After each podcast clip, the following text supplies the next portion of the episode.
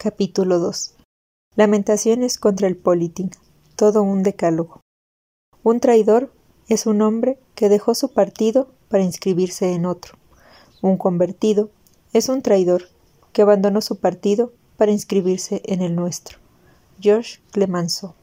No faltan quienes, por mal entendimiento, de formaciones académicas, costumbre de ir contra la corriente, necedad o simple desinformación, no entiendan, eviten comprender, aborden erradamente o tengan ceguera temporal respecto al politing, su campo de acción, su práctica, sus alcances y aun sus límites. Vale la pena exponer una decena de estas críticas, sobre todo para saber que crítica no es únicamente la situación del país, de cualquier país. 1. El politing es sinónimo de, abre comillas, manipulación, cierra comillas. Obviamente, si la orden prioritaria es conocer las necesidades, gustos y deseos de quienes conforman el mercado electoral, al conocerlos queda latente la nefasta posibilidad de manipularlos. Vale la pena comparar el proceder del experto en politing con la de un galeno que, al conocer los secretos más íntimos de sus pacientes, viola el juramento hipocrático y lo utiliza indebidamente. Cabe preguntarse, ¿quién es el malo, la medicina o el galeno?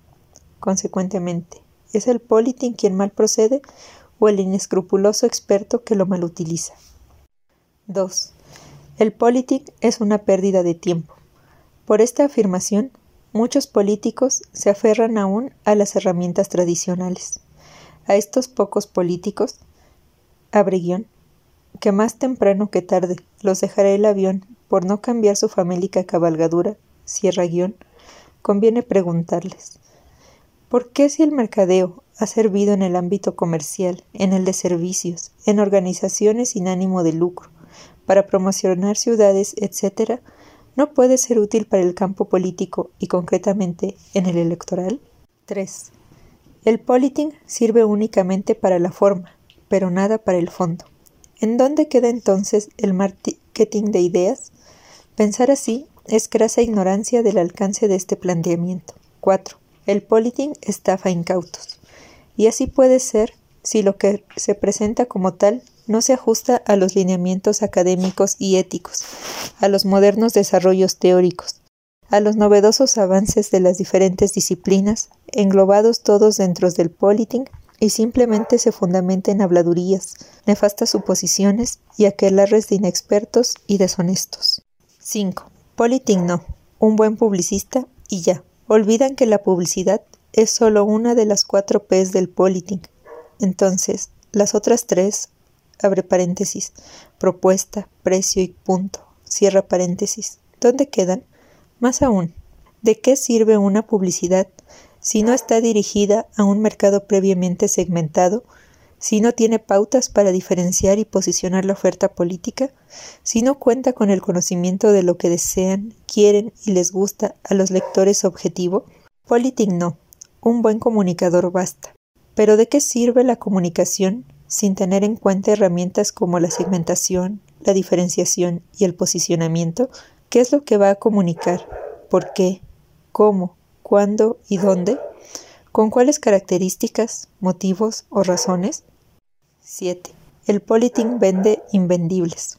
El marketing es muy diferente a la venta. Mientras que el primero es estratégico, la venta es operacional, de día a día.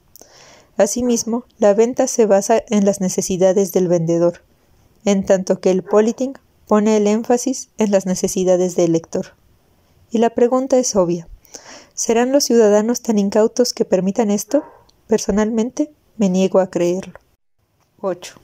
El politing es una falta de ética. Si un político honesto sabe, entiende y comprende que utilizando esta herramienta puede hacer el bien, puede implementar sus ideas, poner en práctica su propuesta, echar a andar su proyecto de vida en bien de los electores, ¿no será que está cometiendo una falta a la ética si se rehúsa a utilizar esta herramienta para elevar sus probabilidades de alcanzar la victoria y, así, poder implementar un noble propósito?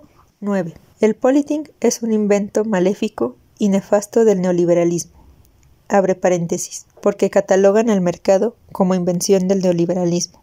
Cierra paréntesis. En primer lugar, el mercado electoral, es decir, la reunión de electores actuales y potenciales de una oferta política determinada existe.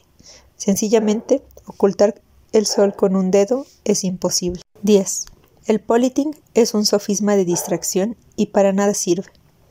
Basta con remitirse a las últimas campañas políticas de cualquier candidato sensato en cualquier parte del mundo.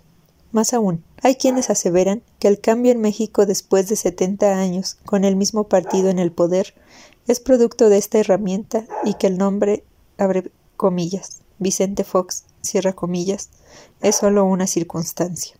El temor a la competencia, aunque comprensible, no es justificable, sobre todo cuando nunca antes se había tenido que competir por algún cargo de elección popular, y no se sabía que era luchar por la victoria o competir con las mismas armas, por los mismos votos y por las preferencias de los electores. Toda esta carga cultural, arraigada durante muchos años y aún aumentada por la inevitable reacción al cambio, hace que a todo lo nuevo se le tema o denigre para evitar temerle. Desafortunadamente, de la calumnia algo queda, y puede suceder que estas críticas hagan carrera, algo similar al caso del candidato que era capaz de unificar toda la opinión pública del país, pero en su contra.